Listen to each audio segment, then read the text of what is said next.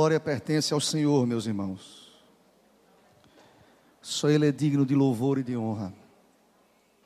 Só Ele deve ser honrado e exaltado. Glória a Deus. Meus irmãos, antes da exposição da palavra, eu queria apenas trazer à memória dos irmãos, foi citado pela manhã pelo reverendo Célio, quinta-feira passada agora, irmãos, nós comemoramos 162 anos da nossa querida igreja presbiteriana do Brasil. Motivo de celebração, de adoração, de louvor, de reconhecimento, todo o cuidado de Deus, uma trajetória bonita, irmãos, desde a chegada do reverendo Ashbel Green Simonton, em 1859, quando se tornou assim o fundador da Igreja Presbiteriana do Brasil, ali no Rio de Janeiro. Quantos outros homens que já trilharam esse caminho da pregação genuína da palavra, irmãos. São 162 anos de história. Quantas pressões sociais para que a IPB deixe de pregar o Evangelho, para que a IPB venha se enquadrar dentro de uma proposta tão terrível de algumas igrejas evangélicas no afã e no desejo de agregar um maior número em suas fileiras. Mas eu louvo a Deus pela igreja presbiteriana do Brasil, irmãos, que permanece, que permanece fiel às Escrituras. Quem traz o crescimento é o Senhor, irmãos. Prega a palavra com fidelidade e aquilo que aconteceu em Atos 2, e devemos crer na palavra. Versículo 47: há de acontecer, e o Senhor Deus acrescentava o número dos salvos. Quem acrescenta é o Senhor. Quem acrescenta o número de salvos não é a nossa agenda bem elaborada, não é a nossa programação. Quem acrescenta é o Senhor. Ele é soberano. Ele que salva, ele que transforma. Então são 162 anos de história. Tantos outros homens trazendo para a nossa região aqui, Nordeste, porque não lembrar do Dr. Butler, professor médico, conhecido como o querido médico de Pernambuco, ou aquele que desbravou os rincões do agreste pernambucano, morando ali em Garanhuns, Canhotinho, morou na Bahia um período, volta para Canhotinho, pregando, sendo um catalisador da mensagem genuína da palavra. Ele era médico e chega, através da medicina, abre portas para a pregação do Evangelho. Posteriormente, Dr. Butler é ordenado pastor, prega a palavra e tem um fato bastante conhecido, irmãos, que acontece ali numa cidade pernambucana chamada São Bento do Una, em praça pública quando um carteiro da cidade, a igreja cristã naquela época, sofria uma perseguição desenfreada, aqueles que pregavam o evangelho, hoje não, irmãos, vivemos uma, uma calmaria, mas aqueles que pregavam o evangelho no contexto do Dr. Butler eram perseguidos, açoitados, apedrejados. E uma dessas mensagens que estavam sendo proferidas em praça pública, um carteiro da cidade foi ali munido de uma arma branca, de uma faca, para matar o Dr. Butler porque ele estava pregando a palavra. E a história nos conta que ao sacar ali a sua arma branca, aquela, aquele punhal, aquela faca, pronto a matar o Dr. Butler, quando se aproxima para matar o Dr. Butler, pula na sua frente o presbítero Neve Lela, um irmão piedoso, e que é morto no ato ali, salvando a vida do Dr. Butler. Pastor Célio fica a pensar, quem poderia fazer isso por nós hoje? Pular na frente para morrer em nosso lugar. Eu não vou pedir para que ninguém se apresente aqui para não constranger ninguém, mas eu tenho certeza que muitos aqui irão se jogar na frente desse com a faca para morrer em nosso lugar. Amém, irmãos? Veja como amém foi fraco. Eu, eu tinha certeza disso, sempre que eu perguntei, irmãos, mas eu tinha certeza que o amém seria fraco. Mas ele se joga. Para quem não sabe, Neve Lela, se não me falha a memória, me perdoe se eu estiver errado aí, ele foi bisavô do presbítero Jaime aqui. Presbítero Jaime, bisavô. Confirmou lá atrás, isso mesmo, bisavô. Uma história belíssima. Pregação da palavra de homens comprometidos com Deus. Isso como me alegra o meu coração, irmãos, entender que nós também fazemos parte dessa história. Você também foi levantado por Deus para pregar o Evangelho, para anunciar as boas novas. E, eu, e pensando sobre isso, irmãos, eu, eu lembrei que hoje nós temos como IPBs, a título de informação para os irmãos, antes de olharmos para o texto, nós temos quatro grandes frentes missionárias da nossa igreja.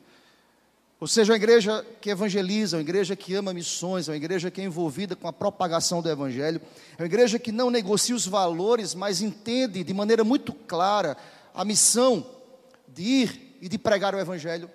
Nós temos a PNT, a PMT, que é a Agência Presbiteriana de Missões Transculturais, que conta hoje, irmãos, com 259 missionários atuando em 42 países e contamos também hoje com 150 candidatos se preparando para o campo missionário. Seja bendito o nome do Senhor. Uma igreja que prega o evangelho, que está ali locada em 42 países. Missionários que são sustentados pela Igreja Nacional, pela IPB. Nós temos também a Junta de Missões Nacionais, irmãos, que visa proclamar o Evangelho de Jesus Cristo nos, nos cantos do Brasil, nos rincões do nosso Brasil, que já plantou, que já organizou muitas igrejas e conta hoje com 177 campos missionários em andamento, espalhados no nosso Brasil. Nós temos também, irmãos, a APECOM, que é a Agência Presbiteriana de Evangelização e Comunicação, que é um órgão oficial da igreja, que une evangelização e comunicação. Assim, a PECOM tem utilizado todos os meios possíveis para a divulgação do Evangelho. Estamos na rádio, estamos na TV aberta, estamos nas redes sociais, estamos em outros canais de comunicação digital, além de oferecer cursos e treinamentos para equipar a igreja em sua missão. E por fim, a última frente aí que eu destaco para a gente, como agência presbiteriana, é o plano PMC, Plano Missionário Cooperativo, que tem por finalidade firmar parcerias com igrejas, com presbitérios, para o, para o plantio e para a revitalização de igrejas. Já desenvolveu mais de 200 projetos no Brasil e conta hoje com 85 projetos ativos, irmãos. A nossa igreja é uma igreja que prega o Evangelho. E aí eu chamo a sua atenção, sabe o que me alegra, queridos? É que nesses 162 anos nós jamais usamos de artifícios para agregar um número maior de membros em nossas igrejas. Sabe por quê? Porque nós defendemos a suficiência das Escrituras, irmãos. A palavra é suficiente. A palavra não precisa de arranjos. A palavra não precisa de complementos. A palavra não precisa de homens e mulheres capacitados para que ela possa ser propagada. Quantas pessoas simples pregam o Evangelho? Quantas pessoas que abrem as Escrituras, mas de maneira fiel afirmam: Deus é bom, porque a palavra afirma que Deus é bom. Eu quero lhe dizer nesta noite, irmãos, que nós podemos dar continuidade à propagação do Evangelho, porque a história tem sido contada e continuará sendo contada através das nossas vidas, em nome de Jesus. Nós fazemos parte dessa história. Pensando nisso, irmãos, eu queria nessa noite, eu sei que eu estou fazendo a exposição da carta de Paulo aos Gálatas, mas eu queria nessa noite, impulsionado, animado, envolvido com a celebração dos 162 anos da IPB, eu queria que voltássemos os olhos para o texto histórico do Novo Testamento, Atos, capítulo 1, versículo 8. Texto muito conhecido, irmãos, texto que impulsiona a alma da gente, que alinha a nossa caminhada a tudo aquilo que nós entendemos sobre missões, a tudo aquilo que nós entendemos sobre propagação do Evangelho, a tudo aquilo que nós entendemos sobre a nossa responsabilidade nesta divulgação, nesta propagação do Evangelho. Atos 1, versículo 8, queremos ler a uma só voz, bem forte, igreja, crendo naquilo que nós estamos lendo, crendo naquilo que as Escrituras nos afirma. Toda igreja, mas recebereis poder ao descer sobre vós o Espírito Santo, e sereis minhas testemunhas, tanto em Jerusalém, como em toda a Judéia e Samaria, e até aos confins da terra. Aleluia. Amém, Senhor. Vamos orar ao Senhor. Deus, muito obrigado, Pai, por tua palavra que é viva, que é poderosa, que nos desafia que nos mostra o caminho que devemos seguir, que não seja diferente nesta noite. Usa-me como instrumento em tuas mãos, para a glória do teu nome. Aleluia. Amém, Senhor. Glória a Deus. Fica com a tua Bíblia aberta, querido, em Atos capítulo 1, versículo 8. Mas recebereis poder ao descer sobre vós o Espírito Santo e sereis minhas testemunhas, tanto em Jerusalém como em toda a Judéia e Samaria e até aos confins da terra. Alguns anos atrás, irmãos, participando de um congresso, até disse isso aqui certa vez aqui na igreja, participando de um congresso de evangelização promovido por uma dessas agências aí que nós apresentamos, a APECOM. Eu me deparei com uma frase que até hoje esta frase reverbera no meu coração. Estava escrito em letras garrafais no fundo daquele palco ali montado para as palestras, para as ministrações, a seguinte frase: o propósito de Deus é o evangelho todo, por toda a igreja, a cada criatura em todo o mundo. Essa frase veio como uma flecha no meu coração, irmãos. O propósito de Deus é o evangelho todo, por toda a igreja, a cada criatura em todo o mundo. Ficou lá, os dias que nós passamos no congresso, esta frase ficou estampada lá. Algumas verdades nós poderíamos até traçar aqui ideias e conceitos olhando para essa frase. Porque ela começa trazendo para a gente uma expressão que é muito completa. A proposta de Deus é o evangelho todo, não parte do evangelho. Não pedaços, não como uma coxa de retalhos.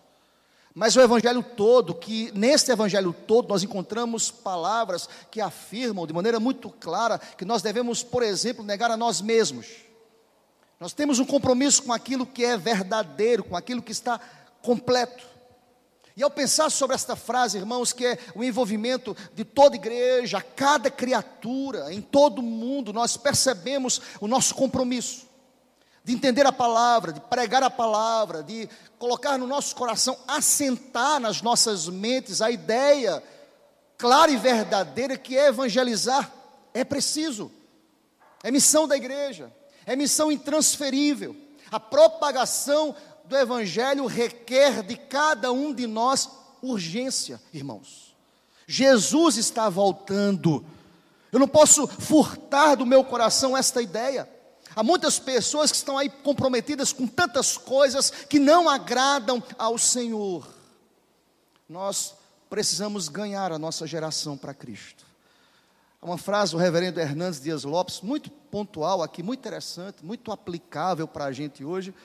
O reverendo Hernandes afirmou o seguinte: precisamos ganhar para Cristo a nossa geração nesta geração. O compromisso é meu desta geração. Eu não posso transferir para outra geração. Eu não posso esperar que as crianças cresçam, porque eu entendo à luz das Escrituras que elas também são instrumentos de Deus na geração delas.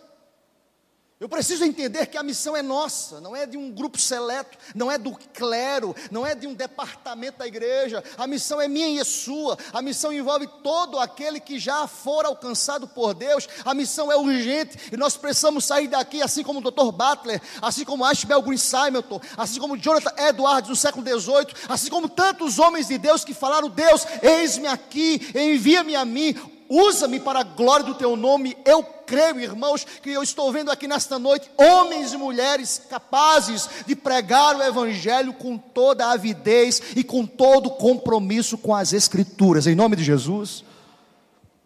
Os tempos são maus. Os tempos são difíceis. Há um desafio enorme, irmãos, de viver o evangelho, de pregar o evangelho, de ter compromisso com o evangelho mas nós nos deparamos aqui com um texto que está inserido nos primórdios da igreja cristã. Eu estou dentro de um texto que é histórico, dentro de um livro chamado Atos, que registra os primeiros passos da igreja primitiva. Nós estamos diante de um registro histórico original que trata sobre a caminhada inicial desta igreja, de fé, operosa, comprometida, animada, envolvida, perseverante na fé, na doutrina, no partir do pão, na comunhão, na oração, no caminhar junto, no olhar para o outro como um irmão em Cristo, de entender os desafios de sua época, de seu tempo, mas jamais negociando os valores das Escrituras. Nós precisamos entender que está registrado aqui, irmãos, essas, esses primeiros passos de uma igreja que era operosa, de uma igreja comprometida com Deus. Ah, irmãos, se não fosse o livro de Atos, nós não teríamos nenhuma informação acerca da igreja primitiva. E por que eu lhe digo isso? Porque para mim, irmãos, haveria uma, uma enorme lacuna entre a vida de Jesus nos evangelhos e aquilo que os apóstolos escreveram nas epístolas, Atos serve como uma ligação disso aí, irmãos. Como fatos históricos que apontam para a gente o comportamento desta igreja, que serve como base para a gente, que serve como paradigma, que serve como orientação, meus irmãos. O livro de Atos responde para a gente várias interrogações. Por exemplo, se vocês não sabiam, sabe como nós identificamos, fazendo hermenêutica bem feita das epístolas, como e de que forma foram escritos, escritas as cartas no Novo Testamento, as epístolas, quando nós estudamos o livro de Atos. Há textos correlacionados, há ideias contextuais que nós compreendemos as epístolas ao estudarmos olhando para o livro histórico de Atos. Irmãos, precisamos estudar Atos nessa perspectiva, porque é nessa perspectiva que Cristo deixa uma mensagem aqui, que é registrada por Lucas neste versículo 8, que é objeto da nossa reflexão hoje à noite, que é objeto das nossas ponderações nesta noite, em nome de Jesus. Se você olhar para o texto, querido irmão, olha para o texto, o texto está inserido aqui dentro de um contexto interessante. Que o texto foi dito por Jesus aqui durante os 40 dias em que ele esteve com os discípulos após a sua ressurreição. Diz lá no versículo 3 do capítulo 1, se você volta alguns versículos, diz aí, aí no prólogo, a estes também, depois de ter padecido, se apresentou vivo com muitas provas, incontestáveis provas, aparecendo-lhes durante 40 dias e falando das coisas concernentes ao reino de Deus. E ele aparece, e ele está aqui nesse contexto de conversa, de ensino, de reencontro. Está entre a ressurreição de Cristo e o texto é escrito entre no meio aí entre a ressurreição e a ascensão de Jesus, porque se você olhar para o verso 9, que é a continuidade do versículo 8, está escrito: ditas estas palavras, foi Jesus levado ou elevado às alturas à vista deles, e uma nuvem o encobriu dos seus olhos, estando eles com os olhos fitos no céu, enquanto Jesus subia, eis que dois varões, vestidos de branco, se puseram ao lado deles e lhes disseram: Varões galileus, por que estáis olhando para as alturas?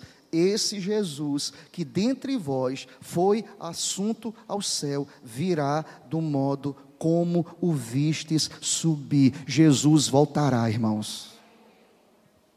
O versículo 8, percebem, está inserido justamente entre a ressurreição de Cristo e entre a ascensão de Jesus. O texto 9 começa dizendo: Dita, ditas essas palavras, ele sobe assunto aos céus. Alguém já disse, irmãos, que as palavras mais importantes de um homem elas são proferidas no final de sua vida, quando se tem tempo para dizer alguma coisa, né, irmãos? Quando a morte não é abrupta.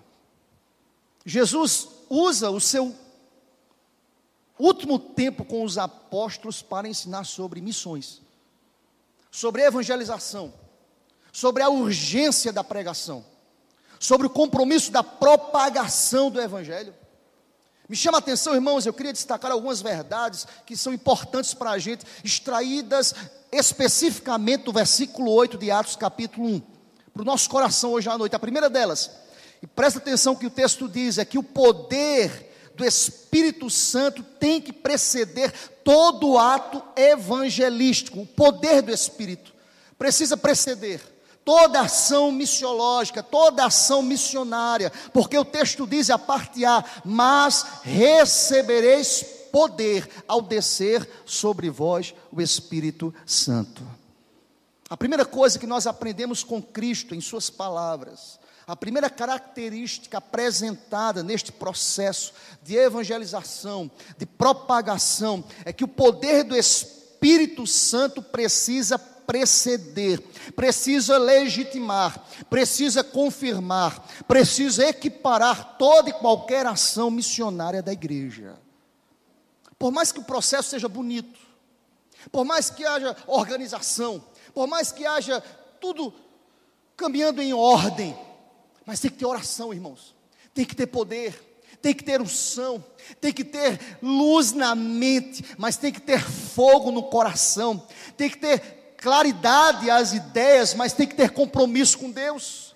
Toda ação para lograr êxito, tratando-se de evangelismo, tratando-se de pregação, nós precisamos ter compromisso com Deus, com o Espírito Santo, precisamos ter uma vida cheia do Espírito Santo de Deus. A primeira coisa que eu quero dizer nesta noite, querido, e foi Jesus que disse aos discípulos: que eles iriam receber poder do Espírito.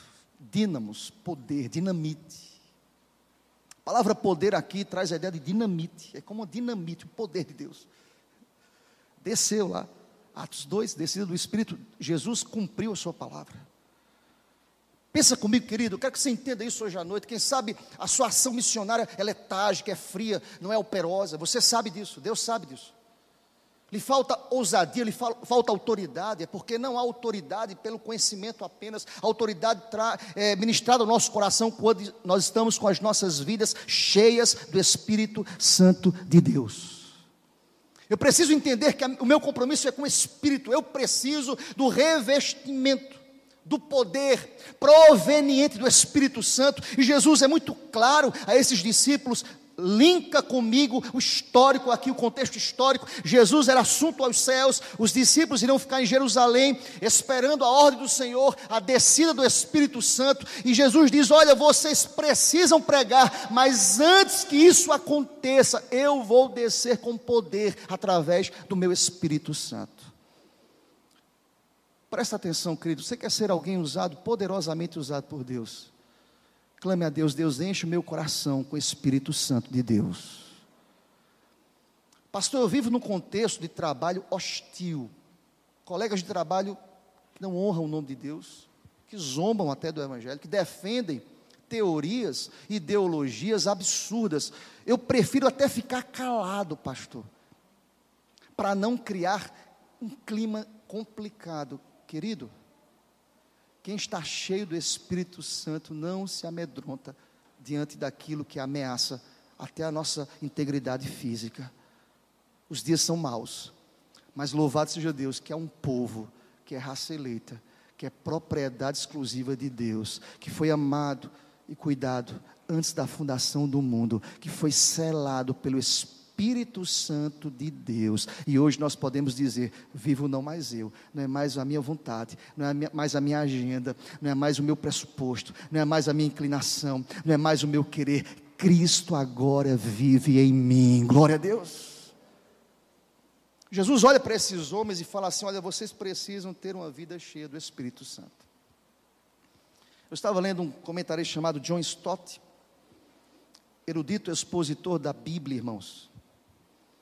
E ele disse algo interessante, irmãos. John Stott disse: Antes de Jesus enviar a igreja ao mundo, Jesus enviou o Espírito para a igreja.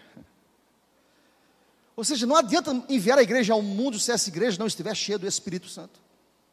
As palavras são vazias, porque não depende da gente, não depende de nós. Até lembrei de uma canção, né? Não depende de nós. Depende de Deus, depende da ação soberana, depende do enchimento, depende do Senhor Deus tocar com tenaz os nossos lábios, para que possamos assim ser usados por Deus. Não é a nossa capacidade, irmãos, não é a nossa inteligência, não é o nosso querer, é Deus usando, é você entender que muitas vezes, lá no seu trabalho, quando está pregando, quando está ministrando, até você organiza, até você monta homileticamente um, um um contexto, um esboço, mas quando você abre a boca, o Espírito Santo traz ao seu coração aquilo que você estudou, aquilo que você leu, aquilo que você meditou, porque é Deus usando as nossas vidas soberanamente, porque tudo corrobora para a glória de Deus, aleluia. Já aconteceu isso com vocês, tenho certeza. Você se organiza, você homileticamente monta tudo certinho.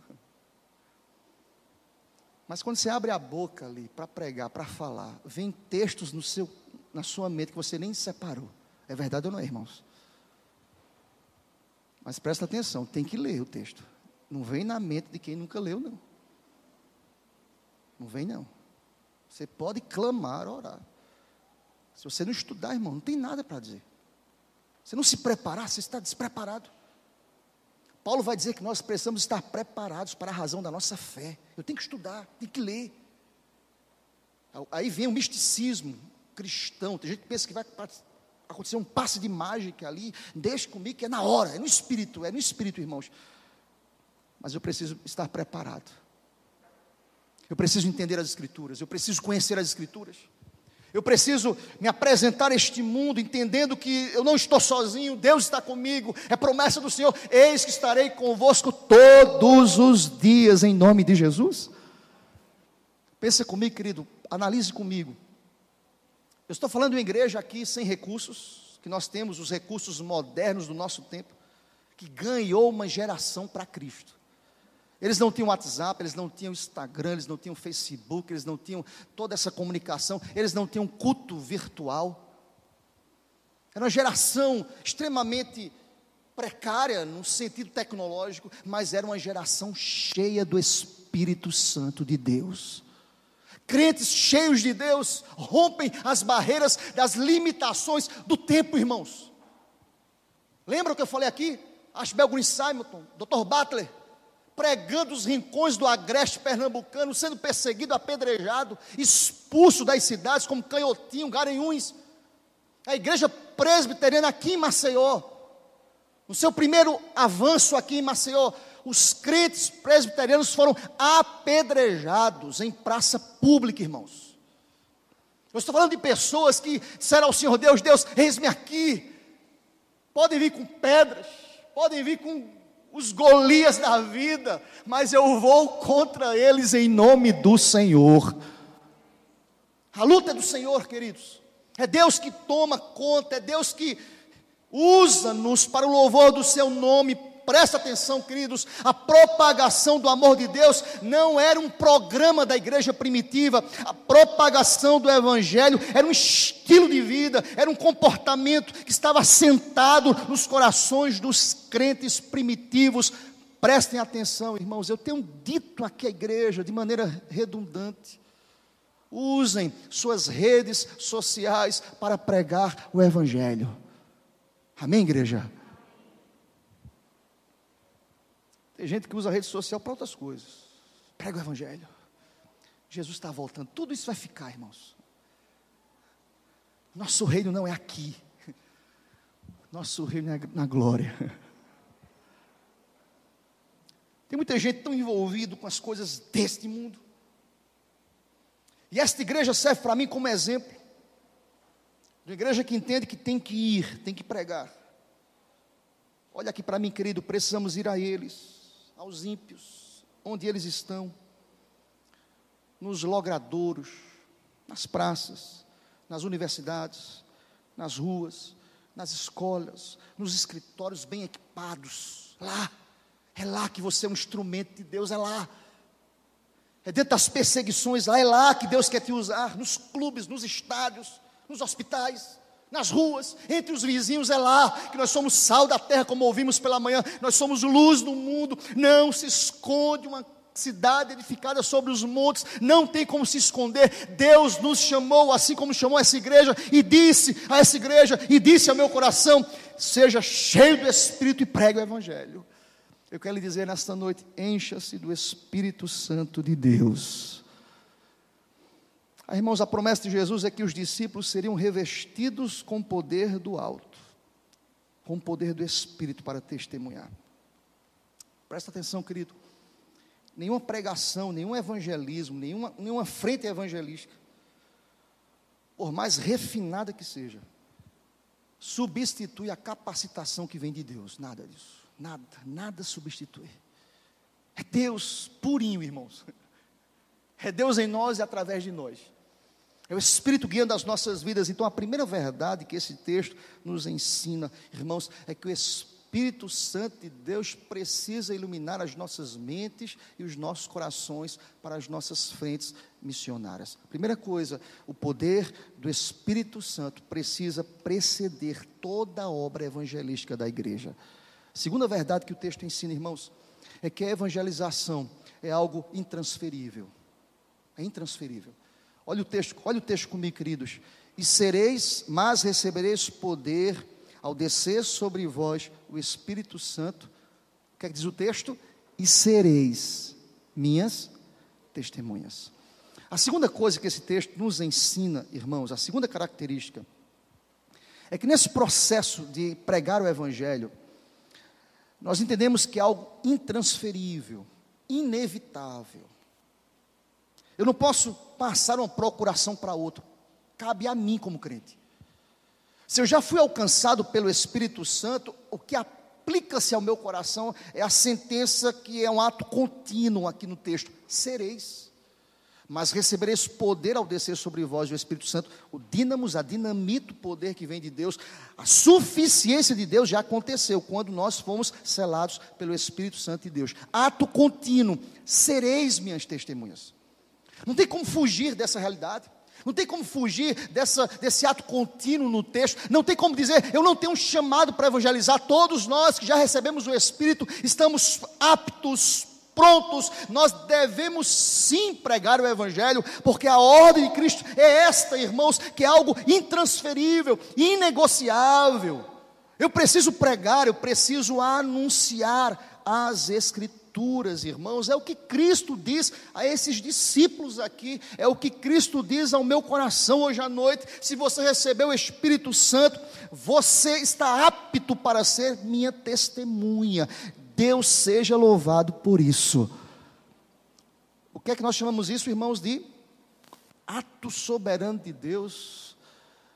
Eu fui transformado, convertido para pregar o Evangelho para testemunhar acerca de Cristo.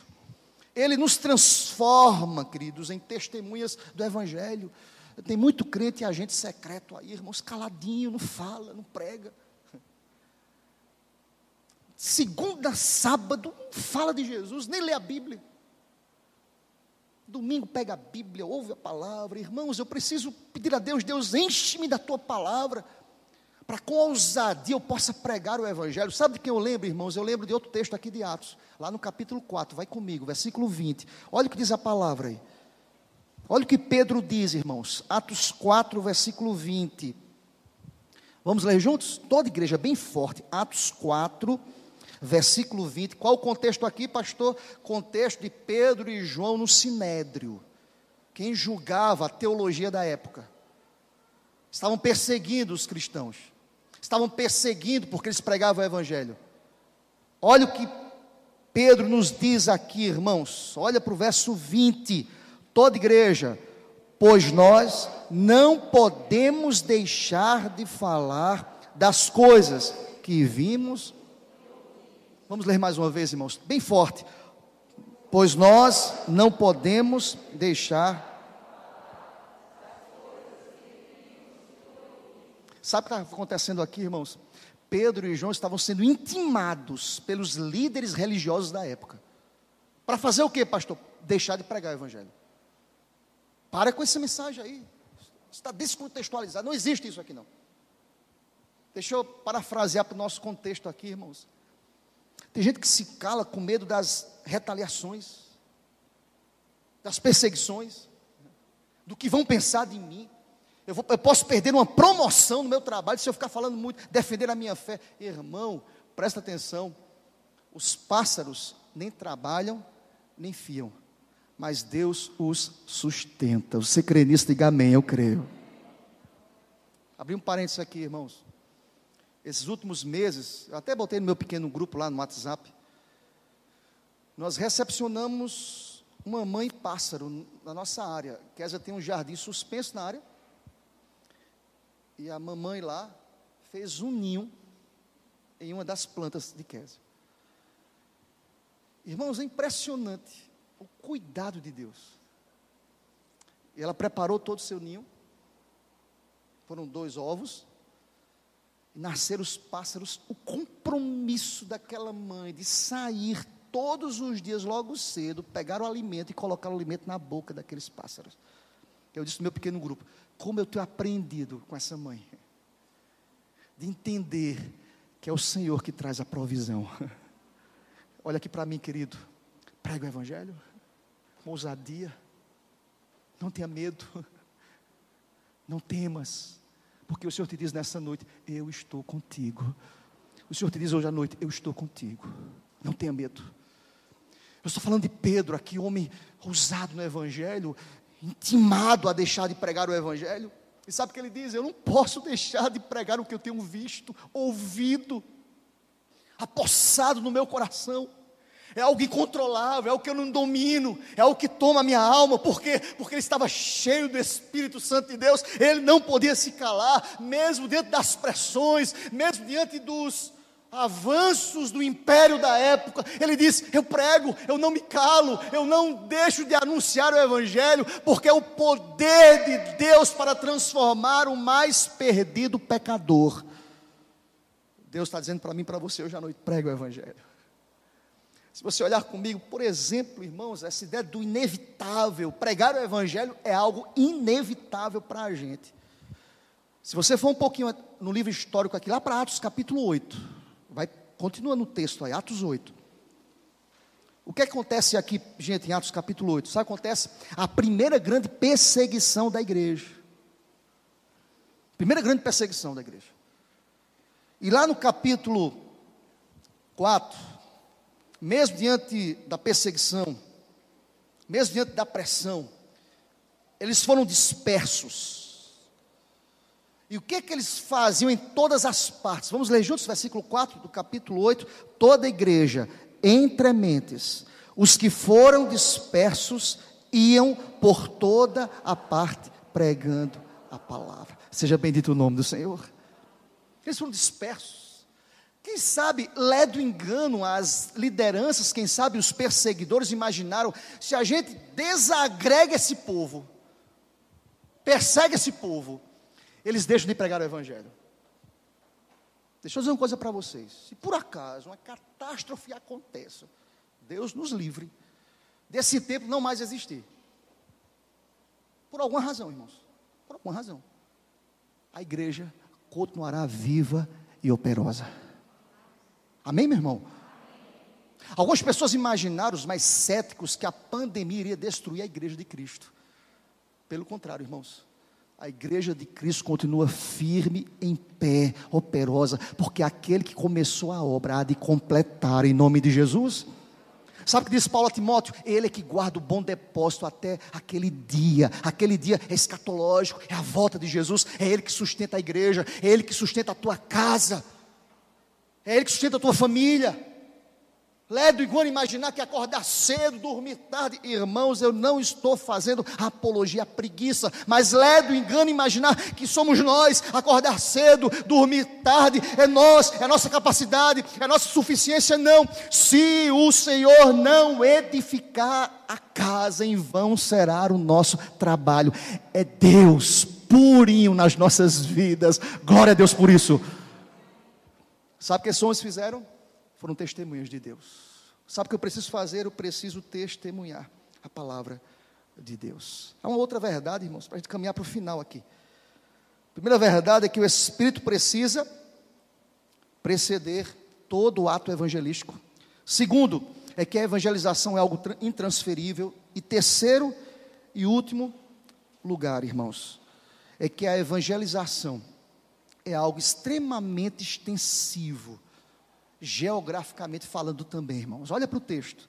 O texto vai dizer: voltemos lá para o início dele, mas recebereis poder ao descer sobre vós o Espírito Santo e sereis minhas, minhas testemunhas, ato contínuo, intransferível, mas é extensivo, tanto em Jerusalém, como em toda a Judéia e Samaria e até aos confins da terra. Seja bendito o nome do Senhor. Nós comemoramos quinta-feira, irmãos, 162 anos de propagação do Evangelho da IPB aqui no Brasil. De tantas outras denominações também, irmãos, que comemoram os anos contados e contabilizados da pregação do Evangelho. Igrejas, igrejas, igrejas perdão, sérias, comprometidas, que não negociam a palavra, assim como a nossa, a IPB. São 162 anos que nós estamos observando que a evangelização é uma extensão global, irmãos. Acontecia aqui no contexto da igreja primitiva, eh, a partir de nós e a partir de Jerusalém. Por quê? Cristo usa a expressão Jerusalém, Judéia, Samaria e até os confins da terra. Lhe explico, porque Jerusalém era a cidade onde eles se encontravam. É a partir do lugar que nós estamos. Fazendo um silogismo disso, irmãos, eu preciso entender que a minha evangelização, ou a evangelização do Evangelho, começa a partir da minha casa, do meu lar, dos meus, a partir da minha vizinhança, do, da minha rua, do meu bairro, da minha igreja. Eu preciso entender isso. Tem gente que fala assim, pastor, eu queria ser missionário fora do país. Meu amigo, começa logo por Jerusalém. Evangeliza logo a tua família, tua rua. Evangeliza os teus vizinhos, tem gente que passa a vida toda e tem gente que nem sabe que ele é crente. Num condomínio, irmãos. Já deixa a Bíblia num carro para não dar bobeira no elevador para dizer que é crente. Graças a Deus que na IPF isso não acontece. Graças a Deus. Amém, irmãos? Misericórdia, fiquei preocupado agora. Tem gente que não sabe que é crente, o vizinho não sabe que é crente. O povo não pode edificar uma cidade sobre, esconderam a cidade sobre os montes, irmãos. Nós somos crentes. As pessoas precisam identificar a gente como crentes. Ó, mora ali no 402, um crente. É, aquele é crente. Mora ali uma mulher piedosa, lá no 301, é crente. As pessoas, os vizinhos precisam identificar as nossas vidas como crentes. Tem sido uma prática no, na minha vida, irmãos. Para o lugar que eu vou morar, a primeira coisa que eu digo aos porteiros: olha, eu sou pastor Felipe, pastor. Porque tem gente que tem vergonha de dizer que é pastor. Tem que dizer que é pastor, para que o nosso compromisso seja redobrado. Para que as pessoas entendam que nós somos comprometidos com o reino. Crente não pode se esconder, irmãos. Crente tem que dar a cara para bater. Tem que ser perseguido porque prega a justiça, sim. Mas pregando a justiça, vivendo a justiça. Mas eu preciso começar em Jerusalém. Foi a ordem de Cristo. Vocês comecem por Jerusalém onde eles se encontravam. Judéia, porque a Judéia, pastor, porque a Judéia, a província da qual Jerusalém era uma cidade, ou seja, não apenas em Jerusalém, mas na província.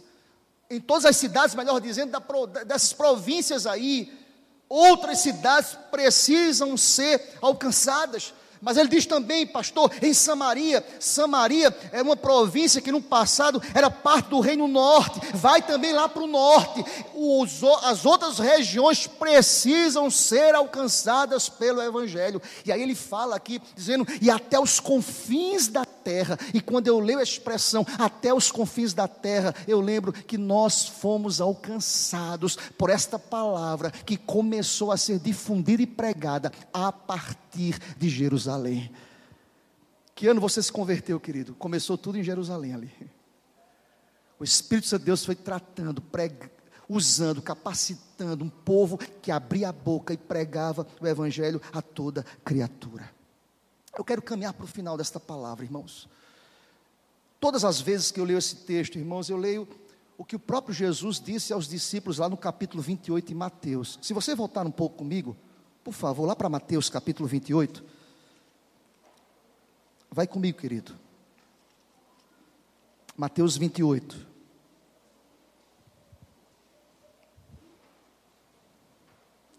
Diz a palavra.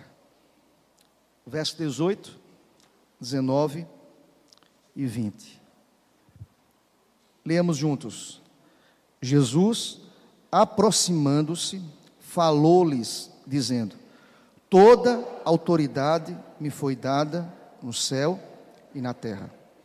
Ide, portanto, fazei discípulos de todas as nações, batizando-os em nome de Deus Pai, Deus Filho e do Espírito Santo. Aguardar todas as coisas que vos tenho ordenado. E eis que estou convosco todos os dias, até a consumação dos séculos. Seja bendito o nome do Senhor. Irmãos, o Espírito Santo precisa preceder as nossas ações e as nossas frentes evangelísticas. Falar de Jesus e propagar o Evangelho é algo que eu não posso transferir ao outro, cabe a mim pregar o Evangelho. Mas eu preciso entender que é uma ação que precisa ser extensiva, a partir de onde eu estou, até os confins da terra. Eu quero concluir lembrando-los daquilo que eu li no início dessa palavra, da frase que ficou no meu coração, daquela frase que ficou estampada durante aqueles dias do congresso que eu participei. Lembram? O propósito de Deus é o evangelho todo, por toda a igreja, a cada criatura em todo o mundo. Que assim seja, irmãos. Sejamos usados por Deus. Lembre-se, peça a Deus, Deus usa-me. Porque eu não posso cumprir a, essa agenda sem o compromisso com o Espírito, sem a mobilização dos crentes. Nós só iremos encontrar e lograr êxito nessa empreitada se usarmos os meios legítimos, é a palavra, é a pregação da palavra, não é negociar, não é procurar meios que tragam resultados pragmáticos, rápidos, instantâneos. Nós não podemos nos preocupar com isso, irmãos, porque quem acrescenta é o Senhor, quem agrega é o Senhor, quem salva é o Senhor, quem convence o homem do pecado, da justiça e o juízo é o Espírito Santo de Deus. Eu preciso apenas dizer ao Senhor Deus hoje à noite: Deus, eis-me aqui. Eu sou impuro, sou pecador e habito no meio de pessoas impuros lábios, mas Deus, tem misericórdia de mim envia-me a mim para o louvor e a glória do teu próprio nome. Aleluia. Amém, Senhor.